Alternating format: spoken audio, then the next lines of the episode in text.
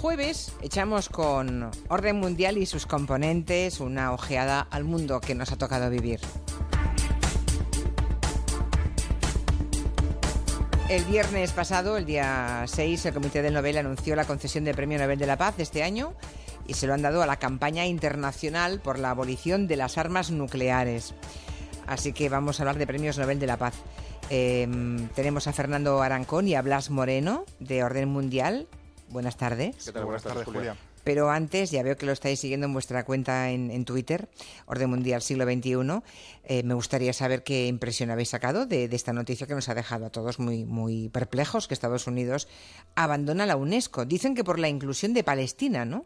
Sí, efectivamente, es una decisión que ha sorprendido porque no se esperaba ni había habido movimientos que lo dejasen entrever antes, pero sí es cierto que Estados Unidos llevaba unos años quejándose de tanto la inclusión eh, de Palestina como de que aportaba mucho presupuesto a esta organización. Por tanto, eh, esta maniobra de Trump ha de entenderse como algo práctico, pero también como algo simbólico. Es decir, si está Palestina, Estados Unidos va a dejar de apoyar a agencias u organizaciones que no eh, que bueno que reconozcan a este país que a día de hoy es observador país observador en la Asamblea General de Naciones Unidas. Al final todo se entiende como que bueno la administración Trump tiene una visión más eh, pro-israelí y por tanto eh, va, va a abogar porque cualquier agencia u organización o país que reconozca a Palestina mm, va a tener alguna dificultad con Estados Unidos. Ya. Bueno, pues seguro que mm, se va a hablar mucho de esta de este abandono de Estados Unidos de la UNESCO. Vamos a lo que vamos. Ahora mismo estoy viendo en Twitter como un oyente Gustavo nos pone la portada del Time en la que se ve a Adolf Hitler que fue candidato, fue candidato al Premio Nobel de la Paz. Eh, sí, sí, lo que oyen. Llegaremos a, ese punto, porque queremos hacer un repaso con Fernando Arancón y con Blas Moreno de los premios Nobel y de las controversias que ha habido en torno a los que han alcanzado ese premio, ¿no? ese tan importante galardón. Eh, vamos a, lo más reciente, que es el premio fallado la semana pasada. Eh, ¿Por qué le dan el premio este año a la campaña contra armas, contra las armas nucleares? Lo digo porque justamente se lo dan ahora que vemos una, escalada de tensión cada vez más grande eh, con Corea del Norte y Estados Unidos, ¿no? Y ahí, mm, obviamente, todos sabemos que tienen armas nucleares ambos. Tiene que ver precisamente con eso. Ah, el Comité del Nobel no da puntada sin hilo, como veremos a continuación. Lo cierto es que se da de una manera un poco simbólica eh, para llamar la atención sobre el hecho de que la administración Trump, sobre todo, esté, digamos, criticando el acuerdo eh, nuclear con Irán, a pesar de que todos los expertos dicen que lo está cumpliendo, Irán, quiero decir. Entonces, mm, parece que no hay justificación eh, mm, objetiva para que Trump quiera ir en contra de este acuerdo, porque se supone que lo están cumpliendo. Y al mismo tiempo también, como decías, eh, la escalada nuclear con Corea del Norte también está aumentando. Entonces, lo que quiere hacer el Comité del Nobel de manera simbólica... Un toque de atención. Es, exactamente. Es un poquito apoyar eh, la iniciativa de esta campaña, que lo que procura es defender un tratado internacional, que se llama Tratado Internacional por la Abolición de las Armas Nucleares, que han firmado no la totalidad, pero la gran mayoría de países del mundo, salvo excepciones muy notables como eh, los cinco países que tienen armas nucleares, porque lógicamente no les interesa perderlas, y también debo añadir a los países de la OTAN, porque dentro de la, de la, OTAN están tres de esos países, que es Francia, Reino Unido y Estados Unidos, y lógicamente, consecuentemente, la OTAN tampoco quiere desprenderse de esas armas, ¿no? Es curioso que los cinco países que tienen el arma nuclear, ¿no? Que tienen armas nucleares, no estén a favor de, firmar por su abolición, ¿no? Eso dice ya muchas cosas. Bueno, pero en todo caso han, alcanzado este premio Nobel de la Paz, esa campaña internacional para abolir armas nucleares. ¿Por qué hay un premio Nobel de la Paz? Se preguntarán muchos oyentes, porque, mmm, bueno, eh, se entiende otro tipo de premios, ¿no? Otros galardones, pero el de la paz, hay quien cree que fue para blanquear la imagen del propio Alfred Nobel, que fue el inventor de la dinamita. Bueno, la historia de la creación de los eh, Nobel es apasionante. En 1867, Alfred eh, Nobel eh, inventa la, la dinamita. En principio, él viene de una familia de ingenieros e industriales y la aplicación que tiene que está en su mente este, es para minas y temas industriales. Evidentemente, como hoy sabemos, la dinamita se empezó a utilizar para fines bastante más belicosos que el hecho de eh, excavar túneles o, trabajar en minas. Entonces, Nobel, en, ese, en esos años, ve como su legado, su invento, pues se acaba utilizando para funciones en las que no estaba previstos. En 1888, eh, su hermano Ludwig fallece fallece en Francia. Entonces, un periódico allí, un periódico francés, publica la siguiente esquela confundiéndole a Ludwig con Alfred. Madre y mía. dice, el mercader de la muerte ha muerto. El doctor Alfred Nobel, quien se enriqueció tras encontrar una forma de matar gente más rápido que nunca, falleció ayer. El mercader de la muerte. Eso lo lee el propio. Alfred Nobel, lo lee de sí mismo, porque por esa equivocación y Y dice, bueno, pues si esta es la imagen que tengo ante la sociedad, creo que habría que comenzar a intentar eh, darle un cambio, porque el propio Alfred Nobel no era esa la, imagen que quería dar, y mucho menos, como la dinamita no había sido inventada para el uso que se le dio, pues quería ponerle remedio. Y por eso, el, eh, bueno, la fortuna que tenía Alfred Nobel, porque su familia era bastante adinerada, y su hermano, tanto su hermano como él, tenían muchísimo dinero, la fortuna de Alfred Nobel eh, pone en el testamento que se dedicará a recompensar eh, los servicios que se han eh, dado a la humanidad durante el año anterior a la concesión del premio. Y por eso establece las cinco categorías que establecemos hoy, que son física, química, medicina y psicología, literatura y por último el Nobel de la Paz, que es eh, de lo que estamos hablando hoy.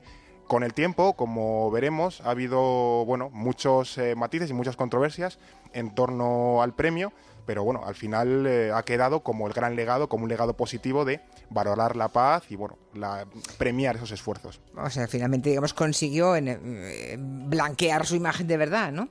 Bien, el Premio Nobel de la Paz es un premio que tiene sus controversias, ¿no? Mm, por ejemplo, cuando se quiere denostar a quién se le ha dado el Premio Nobel, cuántas veces han fallado o fracasado, se habla casi siempre de este hombre. the practice has not been. The theory has been found wanting then? Este hombre eh, no es otro que Henry. Kissinger. Eh, ahí es una, una entrevista en la que se pronuncia sobre la supuesta guerra nuclear con la Unión Soviética, ¿no? Mm, ¿Cómo, cómo eligen a los premiados? Porque es verdad que ha habido algunos muy controvertidos, como el propio Henry Kissinger. La elección de los premiados eh, ya, de base es controvertida porque la eligen una selección de cinco personalidades políticas que a su vez son elegidas por el Parlamento noruego, es decir, eh, políticos. Consecuentemente se puede esperar que quizá tenga una orientación política determinada. Eh, en todo caso, lo que, lo que se hace es que eh, multitud de personalidades eh, relevantes de- del ramo, quiere decirse políticos a nivel internacional, catedráticos, otros galardonados anteriormente con el premio Nobel, etcétera, pueden hacer nominaciones y después este comité de cinco, de cinco personalidades noruegas elige quién es el, galardonado. Entonces, lo que ocurre es que lo que intentan premiar originalmente era la idea, son esfuerzos por mantener o conseguir la paz eh, que ha habido en el último año. Y por eso se lo dan a Kissinger, porque mm, se lo dan porque consigue un acuerdo con el líder norvie- norvietnamita para parar la guerra de Vietnam. Lo que parece que están obviando es que Kissinger eh, es el maestro de la Realpolitik y que es responsable directo de haber bombardeado Vietnam en la guerra de Vietnam y también colateralmente Camboya y Laos y, y todo lo que se puso por delante. Quiero decir, quizá intentó conseguir la paz en Vietnam, pero después de haber hecho la guerra. Sí, sí, Esa es la cuestión, ¿no? Que, claro, es que mm, eh, en el caso de, mm, de un descubrimiento médico, pues es- queda claro que lo que haga- se haga el año anterior, eso que hay que tener en cuenta, ¿no? Como aportación a, a la ciencia, ¿no? Y a la humanidad. Pero en el caso de la paz, no se puede prescindir de los años anteriores, ¿no? De la vida, del recorrido de ese personaje. Pero bueno, eh, no es el único controvertido. Yo creo que es el más controvertido, uno de los que más lo es. Pero también hubo controversias con el Nobel de la Paz a este otro hombre. And yet, I would be remiss if I did not acknowledge the considerable controversy that your generous decision has generated. Barack Obama lo tuvo en el año 2009 y justamente hemos oído un fragmento de su discurso en la aceptación de- del premio Nobel. Efectivamente, el propio Barack Obama, en su discurso en el que acepta el Nobel, reconoce, bueno, que se mete en un grupo de grandes líderes de su país y que él a lo mejor todavía no ha tenido el bagaje o la oportunidad de ganarse ese premio y que al final todo lo deja a futuro. Es cierto además que el Nobel estableció claramente en su testamento, y también hay otra controversia con eso, que el Nobel se da eh, al año, en el año anterior, por el logro, los logros conseguidos en el año anterior, durante 2008, es decir, durante el año anterior al que Obama recibe el Nobel, él estaba de campaña, ni siquiera era presidente, gana las elecciones en noviembre, pero se convierte en presidente en enero del, del 2009. Por tanto, se estaba premiando la carrera electoral de Barack Obama. Al final es lo que ha quedado un poco con los eh, premios Nobel, parece que es premiar a futuro o intentar apoyar la política de un determinado candidato. Y más recientemente eh, eh, ha habido también mucho mucha censura y muchas críticas por el Nobel de la Paz en el año 91. No, no cuando se lo dieron a Aung San Suu Kyi, eh, hace ya muchos años de esto, en 1991, se le dio a, esta mujer por su lucha no violenta por la democracia y los derechos humanos. Probablemente cuando se le dio era así, pero es que ahora esa misma persona que sigue teniendo el Nobel de la Paz en, entre sus galardones está justificando nada menos que el genocidio de los Rohingya, de los que hablamos aquí eh, con orden mundial hace unas semanas, ¿no? El genocidio de los musulmanes en, su país, en Myanmar. Tal y como dijimos eh, en aquel programa, lo que ocurre es que el premio Nobel no se puede retirar a alguien que ya lo ha recibido. Porque se otorga ya, ya, eh, ya. basándonos en, en, cosas que pasaron en, antes de, de, la recepción del, del premio. No devuelve ni, ni, la pasta, ni, no, claro, claro, ni el dinero, que es mucho, ni nada, ni el galardón. Entonces, a pesar de que esta señora ya parece que no sea merecedora del premio, en su momento, como tú decías, quizás sí lo fue. Y ahora no pueden retirárselo, incluso a pesar de que otros galardonados, como Desmond Tutu, por ejemplo, o Malala, le han pedido, por favor, que esta señora tiene que hacer algo por el genocidio rohingya, que es gravísimo. Hay otros casos que también fueron discutidos en, en, el mismo momento en que fueron concedidos. Yo recuerdo lo de Simón Pérez, eh, eh, Isaac Rabin, mm, Yasser Arafat, ¿no? Porque todos habían sido de alguna manera eh, habían estado implicados en masacres, en actos terroristas o en la militarización de sus países, ¿no? Y sin embargo se lo dieron a todos. Claro, es que al final hay que tener en cuenta que el Nobel de la Paz es probablemente el más subjetivo, ya que tú no valoras un hecho científico, por así decirlo. La física, Exacto. la química, la medicina, pues al final es, es una evidencia empírica que tú puedes. Es un premio político, eh, comprobar. de alguna Eh, manera. claro, ¿eh? Exactamente, claro. Exactamente. Además, eh, siempre se ha discutido que bueno que la intención del Nobel era eh, más por preservar eh, la paz en un sentido de desarme que la paz en un sentido político, porque también la, concepción de, de, la paz ha ido cambiando durante el tiempo. La paz que entendemos hoy por paz no es la misma que se entendía a principios del siglo XX y eso condiciona evidentemente a los premios. Un ejemplo muy, muy clásico de esto es que, por ejemplo, le han dado el Premio Nobel de la Paz a Al Gore por su campaña, eh, digamos, poniendo de relieve el cambio climático. Y eso está muy bien, pero no es estrictamente paz. No sé si nos entendemos. No, pero tocaba en aquel momento seguramente. Claro, claro. Como no hay un premio al medio ambiente, porque Claro. en la época de, de Alfred Nobel tal cosa no existía, ¿verdad? Exactamente. Pues mm, está bien que se adapten a los tiempos y que se tenga en cuenta que quien defiende el medio ambiente y el planeta merece, ¿no? Eh, va, incluso mucho más allá de la paz, ¿no? Va incluso con la supervivencia de la el especie. interés de la, de la humanidad, claro. Eso es. Ha habido otros galardonados que, eh, que han tenido mucho más consenso, ¿no? Por no decir unanimidad.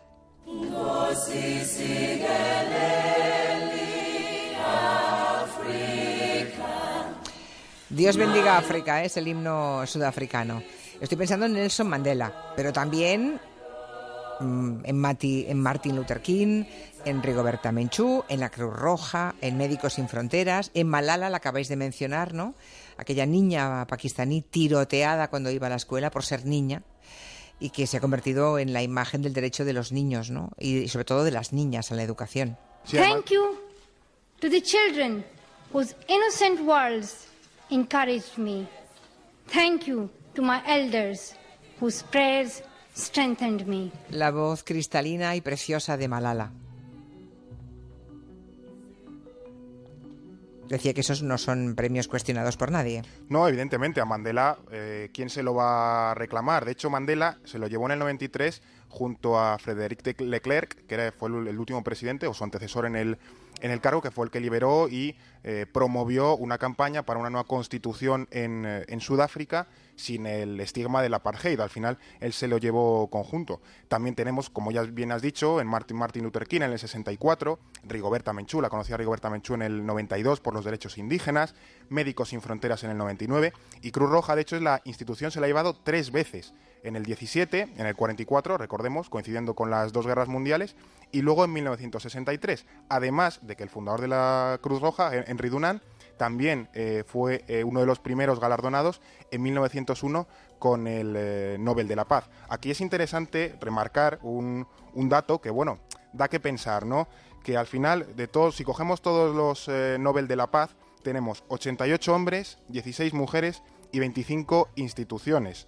Al final se ha criticado mucho esa visión eh, eurocéntrica o prooccidental de los eh, Nobel. Por dar otro dato, entre 1947 y 1976, es decir, 30 años, de- además después de la Segunda Guerra Mundial y tal, no hubo ninguna mujer premiada con el Nobel de la Paz.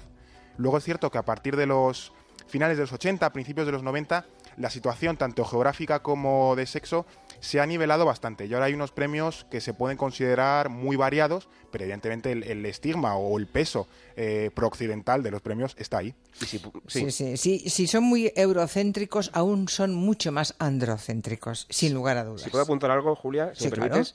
16 mujeres eh, nos parece poquísimo, por supuesto, pero es el número más alto del conjunto de los Nobel. O sea, las 16 mujeres para el Premio de la Paz es el, el número más alto de mujeres galardonadas en cualquiera de las categorías. Sí, sí, sí, sí. Entonces, no, si estoy pensando en medicina- todas las categorías. sí, Exactamente, sí. entonces las demás están todavía mucho peor. Aunque creo recordar que solo una mujer, creo, ¿eh? ahora estoy hablando, eh, igual me, me arriesgo demasiado, pero creo que la única persona que tiene dos premios Nobel de dos categorías diferentes, la única es una mujer, que es Madame Curie. Marie Curie, claro, sí. que tiene física y química, creo recordar, ¿verdad? No hay nadie más que tenga dos modalidades diferentes. Bueno, aunque se podría contar, ¿eh? Menuda historia, cómo tienen que recoger el premio, los dos premios Nobel, en qué condiciones, precisamente por ser mujer, ¿eh? Es tremendo. Bueno, eh, será motivo en todo caso de otro día. Hoy, hoy seguimos con esto, porque arrancaba diciendo, viendo esa portada del Time en la que se veía a Adolf Hitler como uno de los nominados. En fin, una cosa es ser un premiado polémico y lo otro es, visto con la luz de hoy, que hubieran sido nominados Hitler, también Castro, también Stalin. El último así más, más sonado ha sido el propio pre- presidente de Rusia, Vladimir Putin, por poner otro, otro nombre. Eh, la cuestión Tampoco es que, está mal, ¿no? Ah, claro, la cuestión es que, como decía antes, la nominación la puede hacer no cualquiera, pero entendamos eh, que hay muchísima gente que puede hacer nominaciones. Como decía, parlamentarios y miembros del gobierno de, de- cualquier, cualquier país reconocido, catedráticos de universidad, rectores de universidad, galardonados antiguos. eh, hay un montón de gente que, puede hacer eh, nominaciones. Consecuentemente, hemos llegado a tener, el récord es, eh, creo que son más de 300 nominaciones. Y todas ellas son secretas hasta pasados 50 años para evitar que haya presiones y tal. Entonces, eh, sería bastante pro- probable que dentro de 50 años nos demos cuenta de que quizá le han dado una nominación eh, este año a saber quién. A. Trump, por A ejemplo. Trump, por ejemplo, exactamente. ¿Cómo sabemos, eh, se preguntan los oyentes, cómo sabemos que Putin, que es un señor que gobierna hace solamente hace 17 años, o Trump, que acaba de empezar, han sido nominados? Pues porque a a pesar de que el, el Comité de Nobel tiene ese, ese secreto establecido, quien nomina a lo mejor lo puede hacer público de manera extraoficial Ajá. y por eso lo sabemos, ¿no? Pero digamos que la nominación se tiene que, digamos, des- desentender un poco, se tiene que entender de una manera separada a la, a la concesión del premio, porque como digo, la puede hacer muchísima gente y, y casi siempre con intereses eh, detrás. Y sin, A- ningún, y sin ningún sentido común. y sin ningún pudor tampoco. Y sin ningún pudor, A efectivamente. Putin lo nominaron, eh, lo, lo nominó una organización mm, pro paz y tal y cual, pero es una organización rusa sospechosa de ser pro Putin, por supuesto. Claro. Y ya por último, eh, y con eso acabamos, ¿algún ejemplo de personaje mundial que nunca haya sido premiado eh, al Nobel de la Paz, ni nominado siquiera, al menos que sepamos, y que lo hubiera merecido? Se me ocurre quizá el, el más gran ejemplo de esto, aunque sí estuvo nominado y cinco veces, es Gandhi, eh, el famoso campeón paladín de la no violencia que consiguió en los años 40 la independencia de la India del Imperio Británico sin, sin pegar un tiro. La cuestión es que otro de los requisitos básicos del premio Nobel es que no se puede otorgar a nadie que haya muerto. Es decir, tiene que darse en- el premio Nobel en vida. Eh, ¿Qué ocurrió? Que el año 48 to- parecía que estaba clarísimo que se iban a dar a Gandhi, pero eh, meses antes de la concesión del premio fue asesinado. Y consecuentemente el comité, por una cuestión más bien técnica, decidió que no se lo podían dar porque Gandhi había fallecido ya. Después de décadas, eh, además por cierto, este año, ese año quedó el premio desierto, porque nadie más parecía tener los méritos suficientes como para Ya, eh, claro, obtenerlo. claro. Y después de décadas, eh, han sido numerosas ocasiones en las que el, miembros del comité se han arrepentido públicamente de, de- de esta, de esta cuestión, porque aunque, aunque a pesar que era una cuestión técnica y se hizo bien en, en ese sentido, eh, la frase literalmente que me gusta mucho decir es Gandhi no deja de ser Gandhi por no tener el premio Nobel. Pero el premio Nobel parece que sí que pierde si no tiene a Gandhi, ¿no? Sí. Eh, Es, es un, es un- Sí, sí, sí, un sí. nefasto, ¿no? Evidentemente. Bueno, eh, alguien más sí ha tenido dos premios Nobel, pero es verdad que de las mismas categorías. Eh, John Barder eh, tuvo dos premios Nobel de física en el año 56 y en el año 72, pero ambos eran de la misma disciplina de física. Luego tenemos a Frederick Sanger, que ha ganado dos veces el premio Nobel de química, y el único que ha ganado dos premios Nobel, aunque en este caso es curioso porque es el de química y el Nobel de la Paz. ¿eh? pero del terreno científico, dos disciplinas diferentes como la física y la química, eh, Madame Curie efectivamente sigue siendo la única. Aunque hay ese, puñadito, ¿no? Tres más que han repetido en una misma disciplina. Pues ahí lo dejamos. Orden mundial, siglo XXI. Agradecemos a Fernando Arancón y a Blas Moreno que nos hayan hecho este repaso por los premios Nobel de la Paz y ya saben que si quieren seguirlos tienen una cuenta en Twitter en la que hay artículos interesantísimos de relaciones internacionales que viene muy bien. Gracias a los dos. Muchas gracias y Hasta buenas la tardes. semana que viene. Hasta luego, hasta la semana que viene.